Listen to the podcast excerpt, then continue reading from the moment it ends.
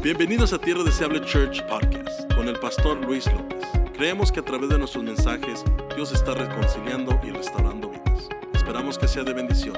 Gracias por sintonizarnos. Vamos a empezar entonces con el mensaje del día de hoy. Un mensaje que Dios ha hablado a mi vida durante todo el día. De hecho, desde ayer traía estos consejos bíblicos en mi corazón y, el Señor me, me, ministraba y me, me hacía sentir que los debía compartir con ustedes. Vamos a abrir nuestra Biblia en Juan capítulo 10, versículo 22 al 32. Si tienes algo con que anotar, anota. Juan capítulo 10, versículo 22 al 32. Dice la palabra del Señor, honrando al Padre, al Hijo y al Espíritu Santo. Se celebraba en Jerusalén la fiesta de la dedicación. Era invierno. Come on, somebody, ahorita es invierno. Era invierno y Jesús andaba en, en el templo por el pórtico de Salomón. Y le rodearon los judíos y le dijeron, ¿Hasta cuándo nos turbarás el alma? Si tú eres el Cristo, dínoslo abiertamente. Jesús les respondió y les dijo, ya se los he dicho y no creen. Las obras que yo hago, obras, diga conmigo, obras, las obras que yo hago, dice Jesús, en nombre de mi Padre, ellas dan testimonio de mí, pero ustedes no creen, porque son, porque no son de mis ovejas. Como os he dicho, mis ovejas oyen mi voz y yo las conozco y me siguen. Y yo les doy vida eterna y no perecerán jamás. Ni nadie, nadie, escuche esto, nadie las arrebatará de mi mano. Esa es una promesa que el Señor Jesús mismo, no es ningún profeta quien lo dijo, no es Abraham, ni Isaac, ni Jacob, ni Moisés, nadie dijo esto sino el mismo Jesucristo dice, mis ovejas conocen mi voz y no perecerán, perecerán jamás. Come on, somebody. Y nadie las puede arrebatar de la mano de mi Padre. Esta tarde quiero animarte y recordarte que tu vida está en la mano del Padre. Tú que eres oveja del Señor, seguidor de Jesucristo, tu vida está en la mano del Padre y nadie, dijo Jesús, las arrebatará de mi mano. Mi Padre me las dio, mi Padre que me las dio es mayor que todos y nadie las puede arrebatar de la mano. Yo y el Padre somos uno. Entonces los judíos, escucha aquí, entonces los judíos volvieron a tomar piedras para apedrearle. No tomaron piedras para hacer un altar, no tomaron piedras para edificar un altar, tomaron piedras para apedrear al Hijo de Dios. Jesús les respondió cuando miró esto y dijo, muchas buenas obras les he mostrado de mi Padre. ¿Por cuál de ellas me quieren apedrear. Los judíos están agarrando piedras, no para, como dije ya, edificar un altar, sino para apedrear a Jesús. Y Jesús les dice, muchas buenas obras os he enseñado, muchas bendiciones os he dado, muchas señales he hecho, muchos enfermos he sanado, a mucha gente he alimentado algunos muertos he resucitado. Muchas buenas obras os he enseñado de parte de mi Padre. ¿Por cuál de ellas me están apedreando? ¿Por cuál de ellas me quieren apedrear? Muchas buenas obras Dios ha hecho con nosotros. Y mi primer punto es reaccionando equivocadamente en la adversidad reaccionando equivocadamente en la adversidad. estos fariseos, estos judíos, están reaccionando equivocadamente. No tienen razón alguna por la cual apedrear a Jesús. Sin embargo, lo están intentando hacer. Una acción muy, pero muy, muy equivocada. Y en ocasiones nosotros es fácil mirar a los judíos y decir, pero ¿qué están haciendo? Están mal de la cabeza. ¿Cómo que quieren apedrear a nuestro Señor Jesucristo? Y lo que están haciendo están reaccionando equivocadamente, pero muchas veces nosotros en la adversidad también actuamos de la misma manera, quizás no con piedras en la mano para apedrear físicamente al Señor, pero en la adversidad reaccionamos equivocadamente como cristianos. Y el Señor Jesús nos pregunta lo mismo, muchas cosas buenas les he dado. ¿Por cuál de ellas estás, estás pensando abandonar tu relación con Dios? Muchas bendiciones, dice el Señor, les he dado. ¿Por cuál de ellas se están haciendo fríos espiritualmente? Muchas bendiciones les he dado, muchas obras he hecho en tu vida. ¿Por cuál de ellas has dejado de orar? Muchas bendiciones os he dado. ¿Cuántas veces no he mostrado mi poder sobre tu vida? ¿Por cuál de todas esas cosas te muestras indiferente ante mi presencia? dice el Señor. A los judíos les dice, muchas buenas obras les he enseñado, ¿por cuál de ellas me quieren apedrear? Muchas buenas obras, dice el Señor, he hecho para con ustedes, ha hecho para conmigo. ¿Por cuál de ellas te estás quejando? ¿Por cuál de ellas estás cabizbajo? ¿Por cuál de ellas estás triste? Muchas buenas obras y de repente, cuando estamos en la, en la, en la adversidad, actuamos equivocadamente ante el Señor. Por 12 meses, estamos en el mes 12, por 12 meses de este año 2020, te he provisto, te he guardado, te he cuidado. ¿Por cuál de esos meses estás dejando tu vida conmigo? ¿Por cuál de esos meses piensas abandonar la iglesia? ¿Por cuál de esos meses te has vuelto tan frío para con Dios? ¿Por cuál de esas obras, por cuál de esos favores, por cuál de esas misericordias te has apartado de Cristo? Y sé que de repente las cosas no están bien, yo lo sé, yo lo sé hermanos, yo sé que de repente las cosas no están tan bien de repente no pasamos nuestro mejor momento. Pero es importante recordar todo lo bueno que Dios ha hecho para con nosotros a través de las horas, de los días, de las semanas, de los meses, de los años. Cuando nos encontramos en una adversidad, nos basta solamente con pensar y mirar cuán grandes maravillas Dios ha hecho con nosotros. Cuando estamos en una adversidad, en vez de enfocarnos en la adversidad, hay que enfocarnos en lo que Dios sí ha hecho. No enfocarnos en lo que Dios no está haciendo.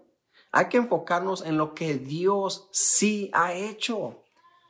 El Señor Jesús es claro, les dice, muchas cosas buenas, muchas obras de parte de mi Padre les he demostrado.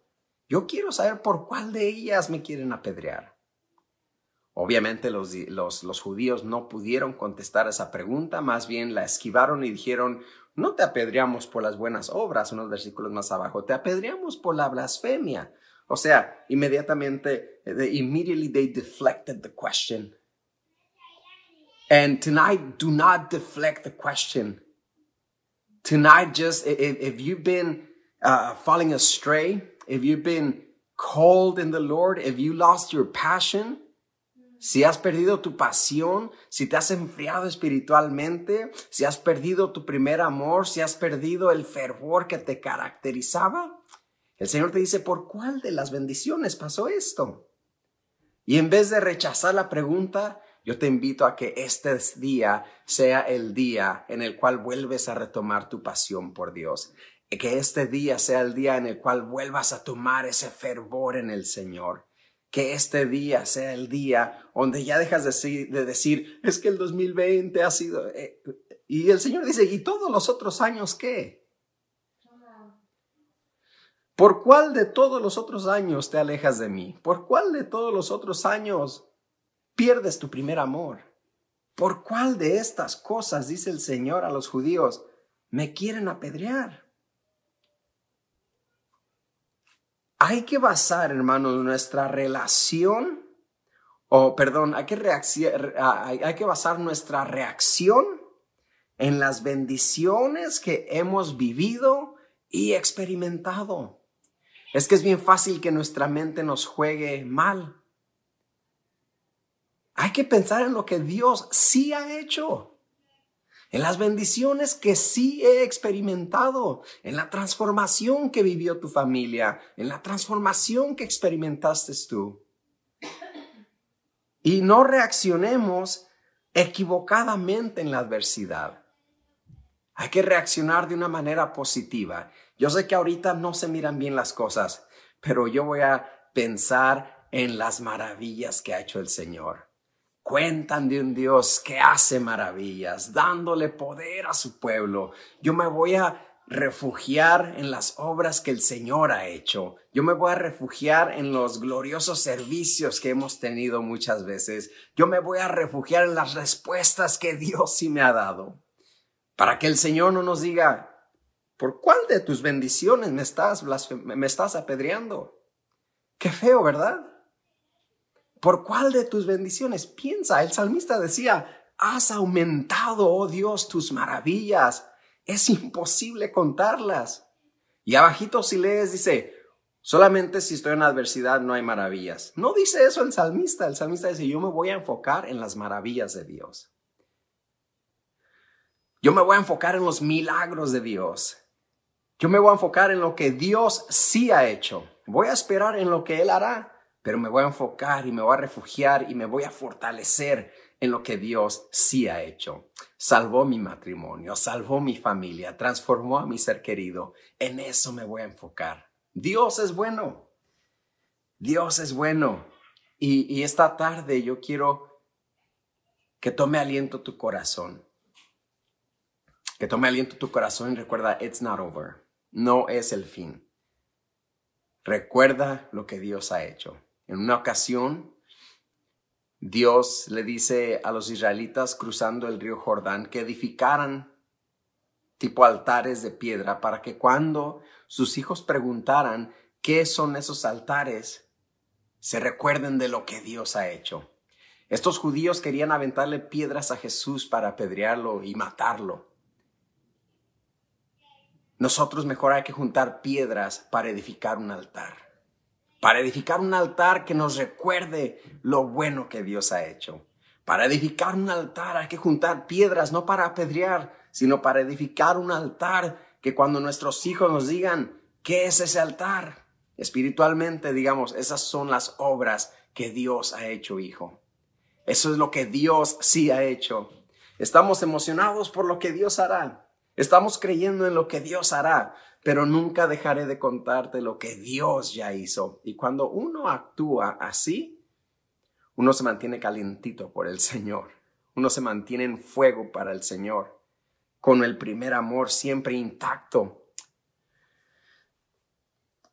Tenemos que reaccionar de la manera correcta ante la adversidad, porque de repente llega la adversidad y queremos abandonar todo. De repente llega un mes malo y queremos dejarlo todo. De repente llega un día que no nos fue muy bien y queremos dejarlo todo. Ante la adversidad hay que agarrarnos de lo que Dios sí ha hecho. Punto número dos que te traigo hoy. Temo que de repente nos convertimos en evangélicos de entre comillas, siempre y cuando todo esté bien. Lo, he venido, el Señor me lo ha venido hablando. Hay pueblo cristiano, hay cristianos de siempre y cuando todo esté bien, yo estoy bien. Siempre y cuando todo esté bien, aleluya, gloria a Dios, avivamiento. Pero siempre y cuando todo esté bien, porque el momento que las cosas no estén bien, yo me retiro. El momento que las cosas no estén bien, yo voy a empezar a enfriarme, ¿eh? Y de repente nos convertimos en cristianos de siempre y cuando todo esté bien. Daniel 3 nos habla así. Ahora pues, está hablando el rey a Sadrach, Mesach y Abednego. Ahora pues, ¿están dispuestos ustedes para que al oír el son de la bocina, de la flauta, del tamboril, del arpa, del salterio y de todo instrumento de música, os postréis y adoraréis la estatua que he hecho? Ese era el decreto, que en cuanto sonaran los, los instrumentos musicales, todo el pueblo tenía que inclinarse ante la estatua que el rey había levantado. Pero había unos siervos, Sadrach, Mesach Abednego, unos seguidores del Señor, creyentes, fieles a Dios, que decidieron no inclinarse y decidieron no hacer caso. Porque si no adorareis la estatua, les dijeron, en la misma hora seréis echados en medio de un horno de fuego ardiendo. ¿Y qué Dios? les pregunta. ¿Y qué Dios será aquel que os libre de mis manos? Sadrach, Mesach y Abednego respondieron al rey Nabucodonosor diciendo, no es necesario que te respondamos sobre este asunto. Come on, somebody. He aquí nuestro Dios, Jehová, Dios de los ejércitos, Jehová Dios de Israel, aquí nuestro Dios, a quien servimos, puede librarnos del horno de fuego ardiendo y de tu mano. Oh rey, también nos librará. Y si no, y si no nos libra, y si no nos libra, queremos que sepas, oh rey, que no serviremos a tus dioses, ni tampoco adoraremos la estatua que has levantado. Obviamente las cosas no iban bien para estos tres judíos. Los iban a lanzar a un horno de fuego ardiendo. Usted conoce la historia quizá. No iban bien las cosas. Y ellos le dicen al rey, no es necesario que te respondamos sobre este asunto. Me gusta eso. Pero te vamos a decir, mira, nuestro Dios, a cual servimos, nos puede, nos puede librar del horno de fuego y de tu mano también. Y si no nos libra, come on somebody, right there, that's powerful, eso es poderoso. Y si no nos libra, y si no nos sana, y si no nos provee, y si no nos contesta nuestra oración y ayuno, y si no nos demuestra su gloria como se lo he estado pidiendo, y si la iglesia no crece, y, si los resultados no se dan, igual, no serviremos a tus dioses ni adoraremos la estatua. Estos eran hijos de Dios, estos eran firmes en lo que habían creído, estos sabían a quién servían, a Jehová Dios de los ejércitos. Ellos no estaban condicionados al siempre y cuando todo esté bien. Siento hoy que hay mucho cristiano, el, cristianismo moderno nos ha hecho cristianos de siempre y cuando todo esté bien. Siempre y cuando me salgan las cosas. Nos hemos caído de repente en un evangelio cómodo, donde estoy feliz, donde estoy feliz, siempre y cuando no se me pida que arriesgue algo. Siempre y cuando no se me pida que aporte algo. Estoy feliz, siempre, yo, I mean, aleluya, tdcchurch.org, aleluya, Tierra Deseable Church.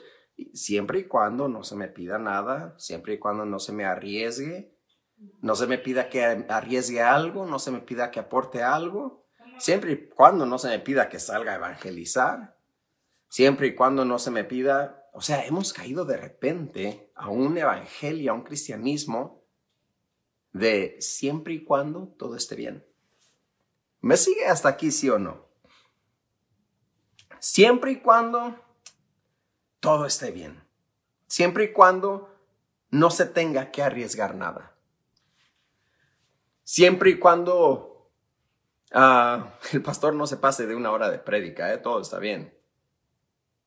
¿Se me explico? Siempre y cuando no se me pida un sacrificio a mí. Yo quiero llegar y que ya todo esté bien y, siempre y cuando no se me pida algo a mí, yo estoy contento. Great church. What a great church. What a great ministry. Siempre y cuando no se me pida, ¿eh? Porque una vez que se me pida que arriesgue, una vez que se me pida que dé, una vez que se me pida que sacrifique algo, yo me voy. se oye sarcástico y se oye drástico, pero de repente nos volvemos cristianos de siempre y cuando todo esté bien, yo estoy bien, ¿eh? El rey David dijo en 2 Samuel 24, no daré a Jehová nada que no me cueste. O sea, aunque me cueste sacrificio, aunque me cueste invertir, aunque me cueste aportar, yo no voy a darle a Dios nada que no me cueste. El Evangelio tiene sacrificios. O sea, siempre y cuando todo esté bien, yo estaré contento con Dios. Siempre y cuando todo esté bien, serviré al reino de Dios. Siempre y cuando todo esté bien, serviré en mi iglesia. Siempre y cuando todo esté bien, aportaré a mi iglesia. Se nos olvida, hermanos, que el Evangelio en ocasiones conllevará riesgo. Se nos olvida o nos olvidamos de un Isaac que sembró en medio de un año de sequía. Estaba arriesgando semilla, era un año de sequía. Como un año 2020, oh, no, no, no, este año no, este año ni las gallinas pusieron. Pero se nos olvida que hubo un Isaac que sembró aún en medio de la sequía. Nos olvidamos de un Moisés que tuvo que entrar a un mar cerrado. Todos hablamos que Moisés entró y se abrió el mar. Pero antes que el mar se abriera, Moisés tuvo que arriesgarse y entrar a un mar cerrado. Nos olvidamos de una Esther que entró en el palacio sin permiso, diciendo, y si perezco, que perezca. Esas son las palabras de la reina Esther. Entra al palacio sin permiso para salvar a los judíos y sabía que había un riesgo de que la podían ejecutar. Pero la reina Esther dice, y si perezco, que perezca. Padre mío, qué palabras. Esther no era de las de siempre y cuando todo esté bien. Ay, no, no, no, yo no lo voy a hacer porque me va a ir mal. Y no, no, ella dijo, si perezco, que perezca. Yo me voy a arriesgar por el propósito. Nos olvidamos de un David que enfrentó a un gigante experimentado en guerra. Y, nos volvemos en cristianos de siempre y cuando todo esté bien. Y esta tarde yo quiero animarte. Esta tarde yo quiero, en el nombre del Señor, decirte que no podemos, el Evangelio no siempre va a ser cómodo. El reino sufre violencia, dijo el Señor, dice la palabra. El reino de Dios sufre violencia. Los violentos, los, los valientes lo arrebatan. El Evangelio no siempre será cómodo. La fe tendrá inconveniencias. Eso te lo digo hoy. No podemos ser un pueblo que reacciona equivocadamente ante la adversidad. La Biblia está llena de personajes que actuaron con fe, actuaron con valentía en medio de las adversidades. La Biblia nos habla de, de tantos personajes, héroes de la fe, ahí en Hebreos 11, que actuaron con fe y valentía en medio de la adversidad. Hemos vivido una temporada adversa, hemos vivido un año adverso. Y el pueblo de Dios tiene que levantarse con fe, con confianza, con valentía. No podemos escondernos y tener miedo. No podemos solamente, siempre y cuando todo esté bien, ahí voy a estar. No, aun cuando las cosas no estén bien, ahí vamos a estar. Porque estamos confiando en el Señor, ¿sí o no? En el Señor. No podemos ser un pueblo que solo cree y se mantiene fiel siempre y cuando todo esté bien.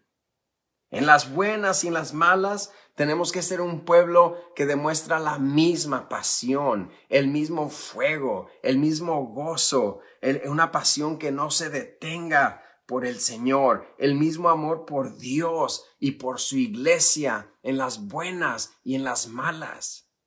Ese es el pueblo de Dios. Ese es el pueblo que Dios busca. Así que número uno, hay que reaccionar de la manera correcta. Los judíos querían apedrear al Señor y el Señor les decía, puro bien les he hecho. Tantas, tantas y tantas obras de parte de mi Padre les he demostrado. ¿Por cuál de ellas? Me apedreáis. ¿Por cuál de ellas? Hoy quiero hablarle a alguien que quizás no se siente bien hoy, que no pasó su mejor día. Quizás estás eh, eh, planeando ya alejarte de la iglesia, alejarte del liderazgo, dejar tu cargo en la iglesia. El Señor te dice, ¿por cuál de las bendiciones estás dejando tu cargo? ¿Por cuál de las bendiciones quieres dejar de servir? Y número dos, no podemos ser cristianos de siempre y cuando todo esté bien. De repente llegarán temporadas de sequía. Llegarán. Pero nosotros vamos a mantenernos firmes. Nosotros vamos, somos el pueblo de Dios. Come on, somebody. Somos un pueblo especial, el pueblo del Señor, real sacerdocio, nación santa, pueblo adquirido por Dios. Eso somos tú y yo. Que no se te olvide, porque de repente la adversidad hace que se nos olvide que yo soy parte del pueblo adquirido por Dios, nación santa linaje escogido. That's you. That is you. Ese eres tú que me estás viendo. Quizás ya se te había olvidado. Quizás ya ni te sentías así. Pero esta tarde yo quiero que te vuelvas a sentir como linaje escogido, real sacerdocio, nación santa, pueblo adquirido por Dios. That is you. Esta tarde quiero animarte It's a new time. Yo siento en mi espíritu que el Señor está preparando algo nuevo. Algo nuevo va a suceder. Algo nuevo va a haber. Y es bueno. Ya viene la recompensa. Y ya no vas a llorar. Viene la recompensa, te lo digo en este momento. Lo siento en mi espíritu. Pero mantente firme. Recuerda a Esther, recuerda a David. Recuerda a Pablo, que estaban al tanto y estaban, tenían el conocimiento de que iba a haber un riesgo, de que tengo que invertir algo, de que tengo que aportar algo al Evangelio. No siempre va a ser un Evangelio cómodo. De repente tendremos que salir de nuestra zona de confort. Aún en medio de un año de sequía, Isaac sembró. Come on, church. Aún en medio de un año de sequía, Isaac sembró. Esta tarde quiero cerrar con eso. Gracias por acompañarnos hoy. Oramos que haya sido motivado y edificado. Para más información, visita nuestra página web tdcchurch.org. Que Dios te bendiga.